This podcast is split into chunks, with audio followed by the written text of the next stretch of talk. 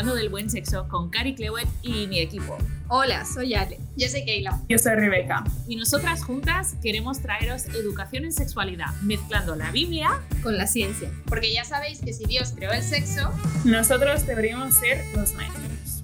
Bienvenidos, bienvenidas a un nuevo podcast hablando del buen sexo. Yo soy Cari Clewett y hoy estoy en el estudio con Alejandra Grajeda. Bienvenida. Muchas gracias por estar aquí una semana más. Y hoy tenemos temazo. Hoy tenemos temazo. Vamos a estar hablando de cómo convertirse en un experto en el deseo sexual de tu mujer. Muy bien. Entonces, Ale, para empezar así, un hombre puede convertirse en un experto en el... Uy, un hombre, ¿ves? Es que estoy tan emocionada que ya ni me, salen las palabras. Pero un hombre puede convertirse en experto en el deseo sexual de su esposa. O de una mujer. Mm. Ahí, mm, y de esto hablábamos fuera de, fuera de cámara con Cari. Um, bueno, fuera de la grabación, porque siempre estamos hablando por medio de una cámara. Es verdad, yo quiero tenerte cerca, Ale. Estamos lejos. Pero pues lo que hablábamos era justo eso, ¿no? Que nos llegan a veces mensajes, o sea, no solo a ella, a todas las del equipo, a veces de gente, de hombres solteros, preguntando cómo pueden convertirse en los expertos, ¿no? De, del deseo sexual de la mujer, del sexo, no sé qué. Entonces, aquí muy importante, ¿no? Eh, aclaración, te puedes convertir en el, en el experto del deseo sexual de tu mujer, o sea, de tu esposa, ¿no? No estamos hablando de que esto va a ser para que tú te conviertas en un, en un don cazador, ¿no? en un don Juan y, puedas conocer el deseo sexual de, de, todas las mujeres, ¿no? Porque hay también una falsa creencia, un mito de que pues si hiciéramos algo así, si habláramos de algo como eso, estaríamos diciendo que todas las mujeres pues somos iguales, que todas sentimos igual, que todas vemos las cosas y eso no es real, ¿no? Cada mujer tiene apenas, a ver, yo te digo, hombre, apenas te va a alcanzar la vida para conocer a tu mujer. amén, hermana, amén. Ni hablar del resto de las mujeres, ¿sí? Así que creo que ahí tienes una gran labor tanto mujeres como varones, hay una gran labor de, conocer ¿no? a la otra persona. Total. Mientras están en este compromiso. Y claro que te puedes convertir en un experto. No solo puedes, debes convertirte en un experto del deseo sexual de tu mujer.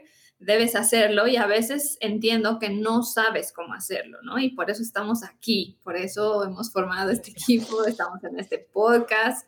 Ahí ve por papel y lápiz, vamos a hablar de qué deberías hacer, porque hay mucha frustración, ¿no, Cari, entre los hombres acerca de, ya he intentado de todo, no sé qué le pasa, parece que mi mujer se hubiera roto porque, a ver, mm, era una cuando éramos novios.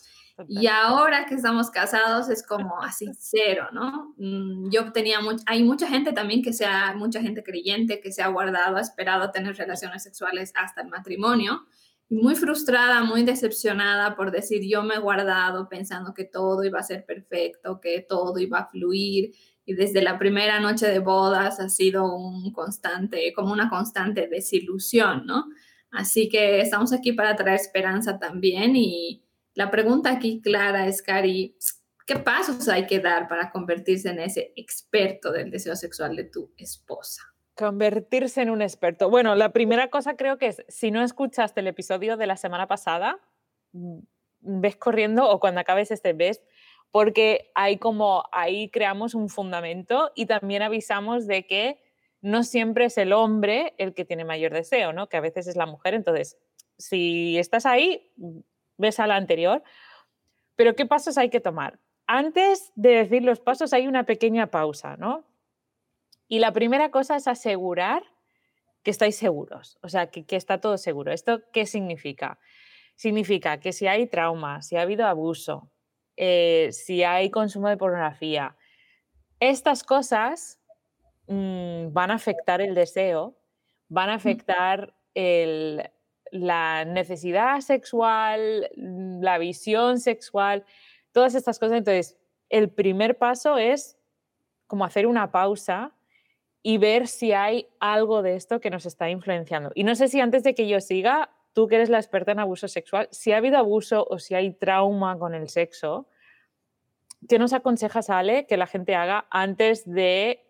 Porque creo que parte de ser experto en el deseo sexual de tu esposa, en este caso, si estamos hablando de los hombres, es, si tu esposa ha sufrido un abuso sexual, completa la frase, Ale.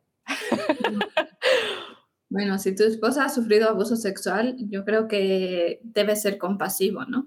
Mm. En primer lugar, o compasiva, que también hay muchos hombres que están en esa situación y eso influye en su deseo sexual, ¿no? También hay el caso de hombres, entonces como ser compasivo, y yo ayer escuchaba un mensaje sobre el tema de abuso sexual justamente y de lo que la Biblia dice sobre esto, ¿no? Y la Biblia nos anima a, a tener empatía en realidad, ¿no? A, a responder al abuso sexual en una como si nosotros mismos lo hubiéramos vivido. ¿Sí? Eh, con ese nivel de compasión para el otro. Y creo que todo esto hay muchas parejas que no hablan por vergüenza, justamente que el abuso sexual trae, no hablan abiertamente de que hubieran vivido una experiencia de abuso sexual, pero esto está vinculado a cómo es la dinámica dentro de la pareja en cuanto a, a la sexualidad. Entonces, tal vez este primer paso va a ser como a, preguntarse, ¿no? A hablar que hay, a ver, lo que estamos viviendo no parece normal, ¿no? Eh, hay algo que te, que te limite, algo que te impida, ¿no? Con lo que no te sientas cómodo o cómoda y abrir ese espacio de conversación. Y si el tema sale a la luz, creo que es importante mostrar apoyo para decir y buscar un profesional, ¿no?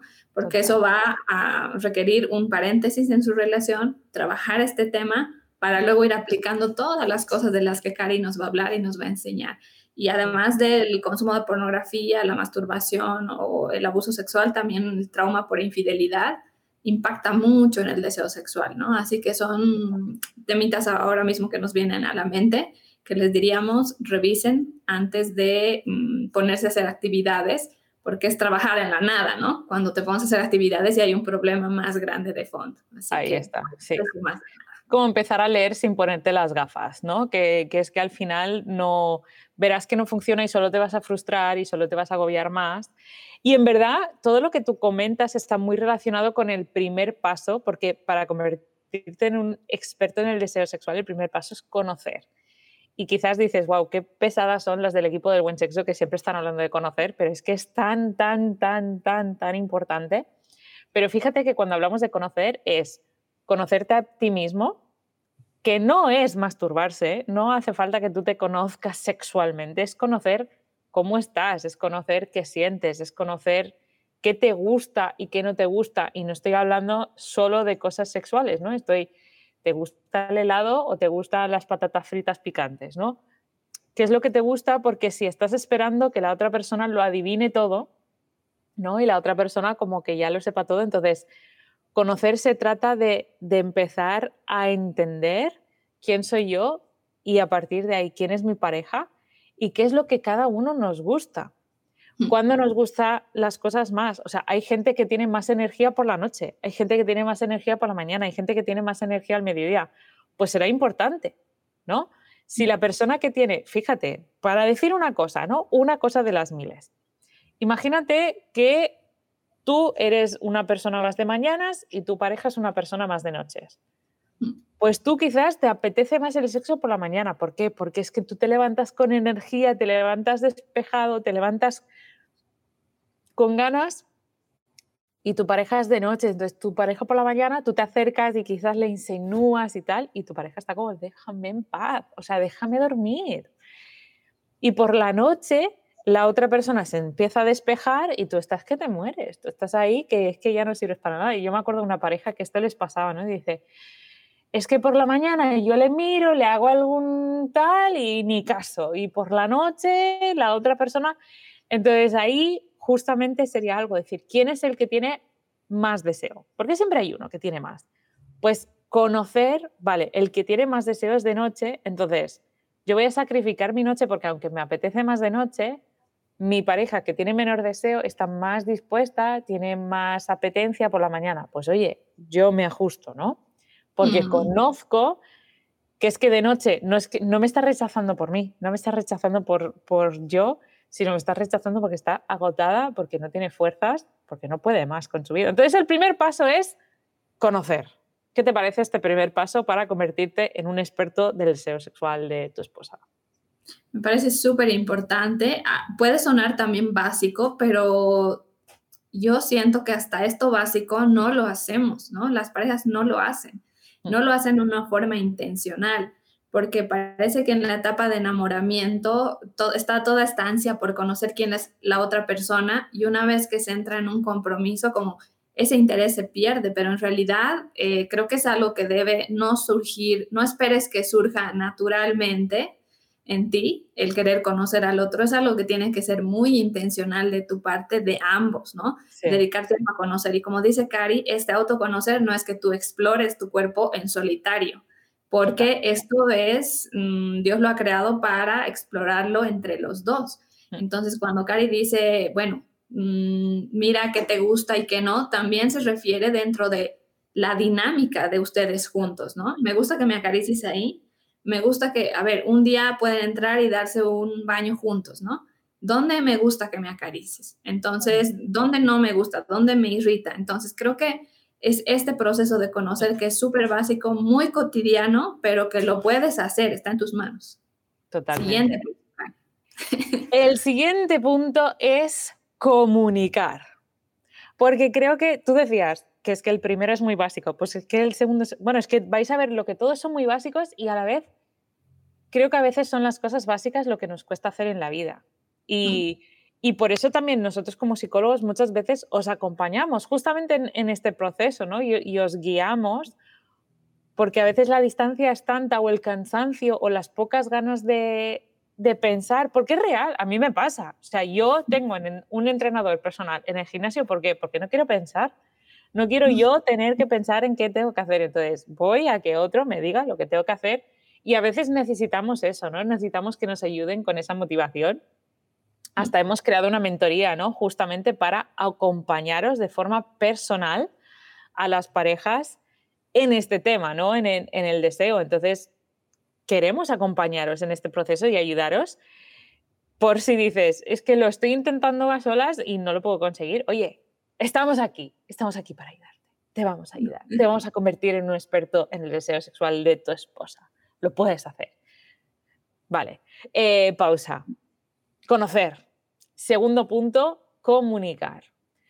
Y comunicar creo que es muy clave porque si lo conoces pero no lo dices, no leemos las mentes de los demás. Y creo que demasiadas veces las películas, y aquí no es tanto la pornografía, la pornografía nos habla de muchas cosas, pero son las películas románticas las que nos han engañado y nos han hecho pensar que nuestra pareja lee mentes, que nuestra pareja nos ve y sabe exactamente lo que nos pasa, exactamente lo que necesitamos y exactamente qué decir para acertar. Y eso no es verdad. Entonces, este paso se trata de aprender cómo pedir lo que te pedir lo que quieres o pedir lo que conoces o cómo comunicar lo que lo que necesitas o comunicar lo que quieres saber, ¿no? Hasta cómo pedirlo, porque tantas veces acabamos ordenando a nuestra pareja, ¿no? Tratándolo como un hijo o como una hija en vez de como nuestra pareja, o quizás faltándole el respeto. Y entonces todas estas cosas hacen que sea muy difícil que te conviertas en un experto en el deseo. Mm, mm, mm. Creo que es importante esto de la comunicación y hacerlo con asertividad, ¿no? Em, a ver, que hay formas de comunicar y en tus formas tú puedes decir, pero es que ya se lo he dicho tantas veces, ¿no? Pero a ver, si tu tono era de reclamo, si tu tono era de menosprecio, probablemente la otra persona ni siquiera te está, está teniendo tiempo de escucharte porque está mm, ocupado defendiéndose, buscando razones para mm, decir esto no es así, yo sí hice esto, ¿no? Entonces uno no puede abrirse a la comunicación y defenderse al mismo tiempo de los ataques que recibe de la otra persona, ¿no? Entonces si tú dices, ya he comunicado, mm, pregúntate cómo has estado comunicando, ¿no? Y la asertividad es súper importante, los espacios, algo que en otros podcasts Cari ya nos ha dicho, hablar de, sexualidad, de estos temas, siempre con la ropa puesta, mm, fuera de la cama. Frío y con la ropa puesta, ahí está, ahí está. Frío y con la ropa puesta. Creo que es importante ubicar espacios para, porque es un aspecto de mucha vulnerabilidad, ¿no? Ya, para las total. personas, este aspecto de la sexualidad y la intimidad. Y entonces creo que hay que ser cuidadosos en cómo lo decimos y crear espacios juntos como pareja para hacer de ese momento de comunicación algo que sea eh, satisfactorio, ¿no? Algo que querramos repetir. ¿No? Que hemos tenido un momento de comunicar y es que no puedo volver a hablar porque me he sentido tan mal con todo lo que me ha dicho, ¿no? O me he sentido tan culpable con todo lo que le he llegado a decir, ¿no? Hacer un espacio seguro de comunicación creo que es importante. Es que imagínate hasta, imagínate que estamos hablando de, de un masaje, ¿no? Ni siquiera estamos hablando de, de sexo, pero es algo, no es lo mismo decir, bueno, que esta noche masaje nada, ¿no? ¿No? Y, y si nos estáis viendo, ¿no? Además es como la cara, los gestos, la mirada, que decir, me encantaría esta noche poder recibir un masaje. Mm. Claro, nada que ver. Estamos usando palabras muy parecidas, pero la forma de presentarlo, ¿no? Esta noche masaje, nada, ¿no? ¿No? Hoy no quieres. ¿verdad? ¿Cómo es que aunque la otra persona quisiera, ya se te quitan todas las ganas, ¿no? Con esa forma de, de comunicar. Y no estamos aquí culpando a nadie, pero estamos diciendo la comunicación es tan importante porque muchas veces estamos usando esa comunicación eh, en ese primer ejemplo, ¿no? Esta noche masaje, no, ¿no? Mm. Muchas veces lo estás usando así para no sentirte herido, ¿no? Mm. Porque no te quieres vulnerar a decir, oye, me encantaría, pero no quieres recibir una respuesta negativa, entonces te adelantas, lo sueltas así, pero es que no estás haciendo un favor a nadie, ni a ti ni, ni a tu pareja, ¿no? Porque al final tú ya estás entrando con un malestar, porque imagínate, o sea, aunque lo hayas dicho así, no, claro que sí, mi amor, o sea, sí. ¿Ah, sí? ¿Sí? ¿Me quieres dar un masaje? Pero es que tú ya estás tan a malas que te va a ser Mm. hasta muy difícil recibirlo en una actitud abierta, en una actitud de, de agradecimiento, porque es que ya has entrado. Entonces, esta fase de comunicar es mucho más importante del valor que creo que a veces le damos como pareja Mm.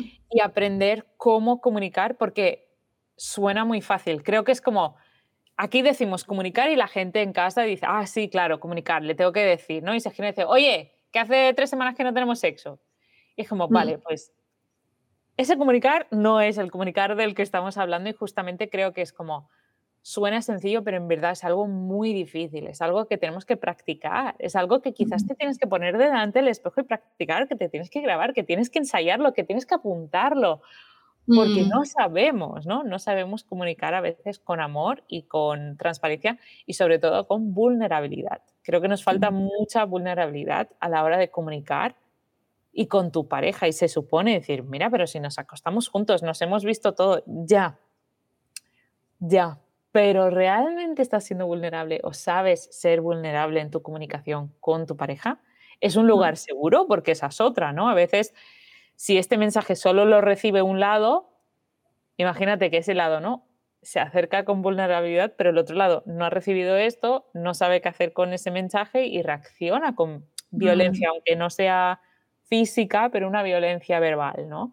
Una violencia emocional, ¿no? Y ahí podemos tener una situación complicada. Entonces, este punto, segundo punto, comunicación muy importante y no tan fácil como parece. No, y ahí me gustaría añadir algo de que, a ver, si no sabes cómo, cómo comunicarlo con asertividad, está, puedes no saberlo. Ya, Mucho de lo que trabajamos en consulta es eso, ¿no? Es ense- enseñar a, hablar a las personas con asertividad. Si dices "Es total. que no sé comunicarlo de otra manera, busca ayuda, ¿sí? Porque tal vez es el lenguaje con el que has crecido y este es familiar, te es tan natural responder de esa manera que no encuentras otras palabras, ¿no? Y a veces parte del proceso terapéutico es eso, simplemente eso, simplemente digo, pero es algo muy significativo, aunque parece muy básico, de decir, ¿cómo puedo com- comunicar esta misma idea de otra manera? ¿no? total. Y es un proceso de aprendizaje que pueden hacer por amor, ¿no? El uno al otro. Así que creo que esto de comunicación, súper importante, tal vez lo estás comunicando mal, así que revisa ahí un poquito, ¿no? Si es algo en lo que necesitas ajustar. Y qué importante es la comunicación, porque para mí hasta, bueno, para mí, para ti, yo sé que para nosotras, ¿no, Ale? Que el sexo es una comunicación más, es una forma de comunicar, es una forma de transmitir un mensaje, es una forma de, de crear conexión. Y si no estamos pudiendo, y, o sea, fíjate, si no estamos pudiendo comunicar con palabras fuera de la cama, ¿cómo vamos a comunicarnos dentro de la cama, ¿no? Sin palabras, sin, eh, en esa comunicación no verbal tan íntima, si no soy capaz de mirarte a los ojos y, decirte cómo estoy, ¿no? Entonces, qué importante es aprender a comunicar eh, fuera de la cama con la ropa puesta, como decimos, ¿no? En frío con la ropa puesta, para que nuestra comunicación sexual sea mucho más honesta, mucho más clara y mucho más acertada. Y eso me lleva un poco al tercer punto, que es pactar. O sea, tenemos el primero que es eh, conocer, comunicar y pactar. Mm. Pactar quizás suena un poco raro hoy en día porque siento que todos, de nuevo, pelis románticas, todo, todos quieren que todo fluya, ¿no? Y que todo sea natural y orgánico. Y es que no requiere ningún esfuerzo. Y es que no sé qué. Y, y, es como, bueno, funciona normalmente un rato eso del, del fluir y es bueno. O sea, la química es súper buena que haya y que esté presente. Pero llega un momento que sois dos personas muy diferentes y que muchas de las cosas que van a ir pasando las hay que ir pactando, ¿no? Hay que ir pactando muchas cosas y entonces cuando hablo de pactar no estoy diciendo, vale, pues yo voy a hacer eso, entonces tú tienes que, ¿no? Sino a través de esta comunicación que podamos ir entendiendo, conocemos tanto a la otra persona que empezamos a entender, ah, vale, pues yo me quiero acercar así a ti porque sé que eso te honra. Y al final estás pactando, ¿no? Hasta cierto punto que dices, wow, yo me quiero acercar a ti de esta forma porque sé que esto te honra, te respeta, te hace sentirte amado y esa persona al ver tu sacrificio, ¿no? tus servicios, como, ah, vale, pues yo quiero pactar contigo de que no te quiero hablar feo ya, no te quiero decir esas cosas, no, no te quiero demandar eh, sexo, por ejemplo, ¿no? que suele ser algo que pasa muchas veces, ¿no? Cariño, es que hace tres meses que no, que no ha pasado nada, venga, va, es que parece que no nos amemos, ¿no? ¿No? Fíjate qué duro recibir ese mensaje, entonces parte de ese pactar es entrar en ver qué son los límites, qué es lo que yo entiendo por, por acercamiento, qué es lo que tú entiendes por sexo, qué es lo que yo entiendo por lenguaje, qué es lo que tú entiendes por sentirte amado, mm. porque no, quizás esa palabra que yo uso te está haciéndote sentir desamado, entonces yo voy a pactar de ya no usar esa palabra, es que hay, bueno, claro, hay mucho. Eh, obviamente estos tres pasos no se pueden hacer en una hora, ni en media hora, ni en un minuto, ¿no? Sino que son, son pasos de aprendizaje, son pasos para ir aprendiendo y, implementando mm. en, en el matrimonio, pero pueden ser completamente transformadores.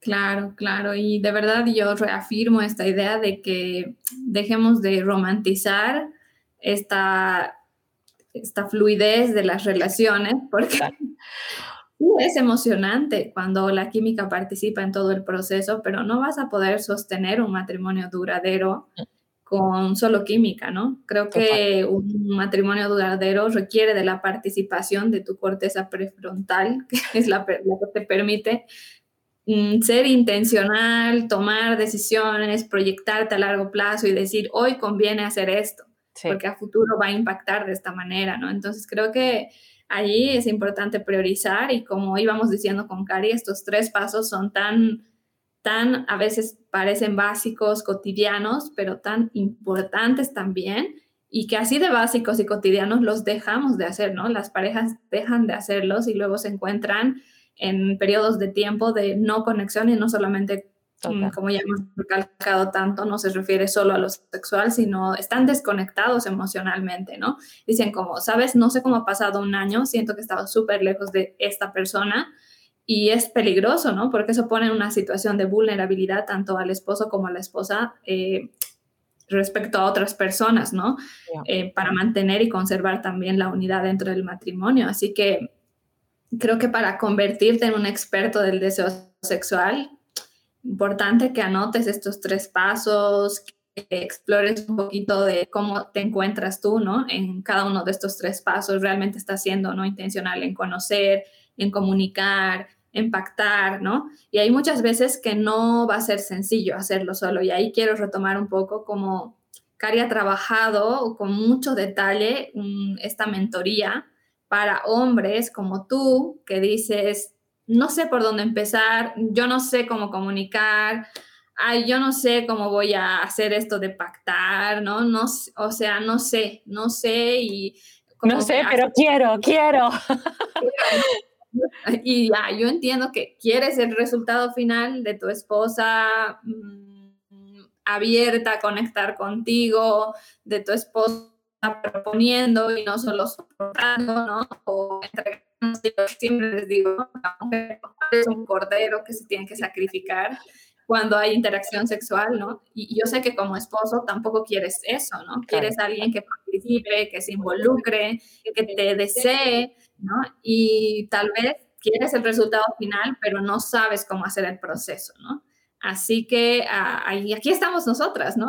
Para eso, Cari trabajado, o sea, hemos estado muchos meses atrás trabajando en reuniones de cinco horas al día por Zoom, viendo los detalles para que tú puedas tener este acompañamiento. Y esto nos importa, ¿por qué? Porque sabemos el propósito que tiene para las familias. Sabemos que muchos matrimonios que están ya considerando el divorcio o involucrados en situaciones de infidelidad o de adicción a la pornografía, mm, realmente no, no pueden no estar en ese lugar si invierten y le dedican espacio y tiempo para nutrir su relación ahora, ¿no? Así que yo les mm, recomiendo, todavía no hemos lanzado esta mentoría, pero les recomiendo que estén atentos porque los son limitados y si ustedes son de esos que quieren realmente aprender y tener el acompañamiento paso a paso, pues ahí sigan a Cari constantemente. Voy a hacer puntuar un poquito eso e ir a una pregunta, Cari. ¿Por qué nadie está hablando de esto? ¿Por qué no se habla de, de, esto dentro de la iglesia, no? Más que nada, yo me pregunto, ¿no? Porque queremos que los matrimonios y las familias perduren, pero le damos así como cero, cero de importancia al tema de la sexualidad porque parece algo carnal.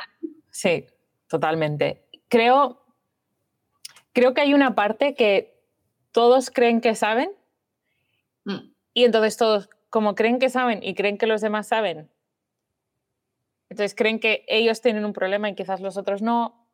Creo que por otra parte como se habla mucho de que el hombre tiene más deseo que la mujer y entonces si la mujer tiene poco deseo, todos asumen que es natural y que no hay nada que hacer, ¿no? Mm. Y luego tienes la típica cuenta de Instagram de alguien que, que está haciendo grandes gestos, ¿no? Que es súper romántico, que es como está haciendo la telenovela en vivo y en directo. Y creo mm. que la gente al final se siente tan, es que no hay nada que hacer. O tienes mucho dinero y, y, te pasas la vida haciendo grandes gestos a tu esposa y entonces así sí, o asumes que es normal que no haya deseo y que llega un momento que el matrimonio deja de tener sexo.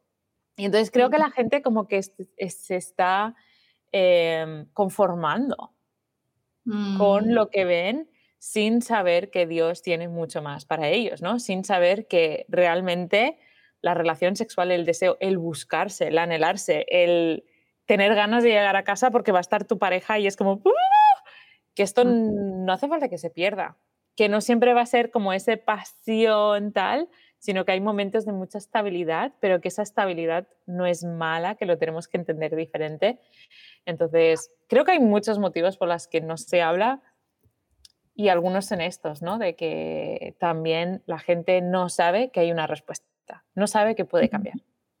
Y creo que aquí nuestro mensaje, al menos hoy, es decir, Tú te puedes convertir en un experto del deseo sexual de tu esposa, lo puedes conseguir, no es difícil, hay tres pasos muy claros. Ahora, esos tres pasos no son sencillos, bueno, o quizás son sencillos, pero no son fáciles, ¿no? O sea, requieren un esfuerzo, requieren, eh, y más que un esfuerzo físico, porque no es tanto, requieren un parar y pensar y darle vueltas y darte un tiempo y un espacio como una inversión, ¿no? De, darte una inversión de tiempo, espacio, a veces de dinero, depende, ¿no? Eh, para priorizar de otra forma y para hablar de otra forma. Y cuando conseguimos esto, de repente vemos que fluye y que es fácil y dices, ah, claro, entonces fluye. Claro, fluye porque le pones trabajo detrás. Y cuando le pones el trabajo detrás, es como, entonces, entonces sí, es como tu cuenta bancaria puede fluir si hay dinero. Si no hay Mm, dinero, ya te digo yo que no fluye. Pero entonces, si tú has invertido, si tú has puesto cosas ahí, entonces puede fluir, ¿no? Entonces puedes sacar la tarjeta si lo necesitas y realizar cualquier compra. Pero las mm. cosas fluyen cuando hay la preparación previa. Claro, claro. Y, y como dice Cari, a veces son cosas que son, a ver, y he escuchado a gente decir, ¿no? ¿Para qué voy a ir al psicólogo si me va a decir lo que ya sé, ¿no? Vas a ir para hacer lo que ya sabes y no puedes hacer sin ese acompañamiento del psicólogo. Para eso Exacto. Exactamente. para eso vas, ¿no? Y aquí algo bonito que yo he tenido la experiencia en consulta con una pareja como a la segunda sesión, eh, la- como me dicen, ¿no? Los esposos, realmente, o sea, parece poco, pero antes de venir a terapia, nos parecía imposible sacar un espacio en la agenda para tener un tiempo los dos, ¿no? Por el trabajo, por los hijos. Y ahora que, claro, estaban con el acompañamiento y obviamente estás pagando un servicio y tienes que hacer lo que te digan que tienes que hacer, ¿no? Entonces ellos, eh, como nos sentamos, ¿no? En la sesión a decir cómo, ¿no? ¿Cómo van a crear un espacio? ¿Qué hace falta ajustar? Y no nos vamos a ir de la sesión hasta que me digan cómo lo vamos a hacer, ¿no? Necesitamos generar este espacio, crear un espacio donde no hay. Entonces, con solo este hecho de ya tener un espacio ellos para poder estar, no una, sino tres veces a la semana, Uh, dale, dale. como ellos dicen, no, eso, solo eso, solo el hecho de que nos encontramos y no necesariamente para tener eh, contacto físico o sexual, digo penetración, sino para conectar juntos, eso ya nos ha quitado un peso, ¿no? Mm, Nos ha hecho mirarnos otra vez diferente. Entonces creo que son estas cositas que a veces hace falta el acompañamiento para decir, este- y este es un ejemplo, ¿no? Hay muchas más cosas, obviamente, que se van a trabajar y que se van a trabajar en la mentoría y que Sí, se trabajan. Bueno, hace fíjate, fíjate que en esta mentoría la primera sesión la van a tener con, con una de vosotras, ¿no? Con, con Keila o con Alejandra, y justamente es para eso, es para cómo voy a aprovechar este tiempo, cómo voy a hacer un hueco en mi calendario, porque sabemos que hoy en día vamos a tope. O sea, Mm. tú, yo, nosotros todos vamos a tope, vamos a un ritmo demasiado acelerado, no encontramos tiempo para lo importante y acabamos perdiendo lo importante por resolver lo urgente, ¿no? Mm. Y cuán Mm. importante es, y, y por eso hemos dicho, venga, la primera sesión, encontrar el hueco para poder hacer todo esto, porque sabemos que es importante. Al menos nosotras creemos que todo esto es importante, que tu pareja, que tu matrimonio es importante y que vale la pena invertir en él, porque es como un seguro, ¿no? Tú inviertes en algo para no acabar hospitalizado, ¿no? Para no acabar mal, o si acabas mal, de que fluya, de que quede Ujú. como que, que no sea el fin. Y, y no sé, aquí queremos animaros de que hay ayuda, hay ayuda. Ujú, ujú. Y importante que lo consideren porque sé que hay parejas que han hecho muchas cosas para intentar, eh, incluso antes de ir a terapia, ¿no? Como que han intentado irse de vacaciones y han pagado unas vacaciones caras, han intentado como comprar regalos o irse a un hotel o, o sea, han intentado cosas y no lo han conseguido porque no, se, no solo se trata de tener citas o hacer un viaje o hay cosas de por medio para conocer a la otra persona, ¿no? Y qué importante no asociarlo esto de que, bueno, esto depende de llevar a mi esposa a un gran viaje y yo no tengo los recursos, entonces no hago nada, ¿no? No, en verdad mm, hay que trabajar con los recursos que tienen en el lugar donde se encuentran y lo, se puede hacer posible, ¿no? Cada pareja es diferente, cada situación es diferente y se puede ir ajustando todo. Así que les animamos mucho. Por último, yo quisiera, Cari, que por favor nos dejes a todos un consejo práctico en este tema. Un consejo práctico, yo creo que el, el primer consejo es poder sentarte en frío y con la ropa puesta y preguntarle a tu pareja, oye, ¿cómo estamos? ¿No? Y poder comunicar cómo estás sin juzgar, sin, eh, como sin recriminar, ¿no? Simplemente decir, oye, pues, porque quizás tú estás bien, quizás estás en un momento difícil, como sea, pero de poder comunicar y de poder conectar y muchas veces en ese momento poder hacer un me gustaría, ¿no? O me encantaría. Me gustaría o me encantaría poder pasear esta noche contigo, me encantaría eh, darte un abrazo, no sé, ¿sabes? Algo sencillo, algo, algo posible. y, y, empezar ahí, abrir la conversación. Como, como decíamos la semana pasada, si algo que este podcast os ayude a abrir conversación. Entonces, mm. os animamos muchísimo a compartir este podcast con alguien que, que le pueda ayudar, con alguien que les pueda abrir conversación, con tus padres, con tus primos, con tus abuelos, con tus amigos, con, con tu pareja, para abrir conversación, para como romper el hielo, para poder empezar a hablar de estos temas que son tan, tan importantes. Muy, muy importante eso y yo les diría, planteenlo siempre desde una perspectiva, desde la oportunidad, ¿no? No desde el reclamo, no desde, Exacto. mira, son cinco cosas que no tengo, ¿no? Sino, mm, como dice Cari, ¿qué me gustaría? Me gustaría esto, me haría ilusión hacer esto, ¿no?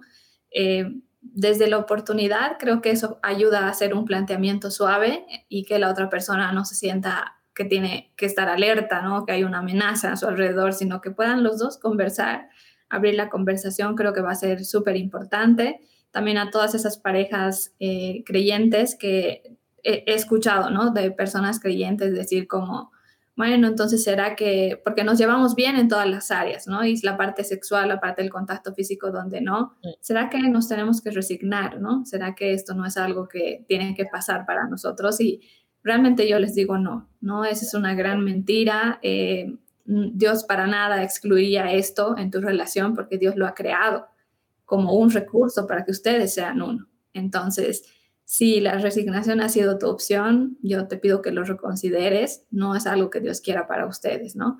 Y viendo otra vez el sexo no solo desde la penetración, sino desde todos los aspectos ricos que Dios ofrece a través de esta conexión especial, ¿no? Así que nada, Cari, creo que hemos hablado de cosas muy prácticas, muy bonitas y espero que sea un punto de esperanza para todos los que nos están escuchando, ¿no?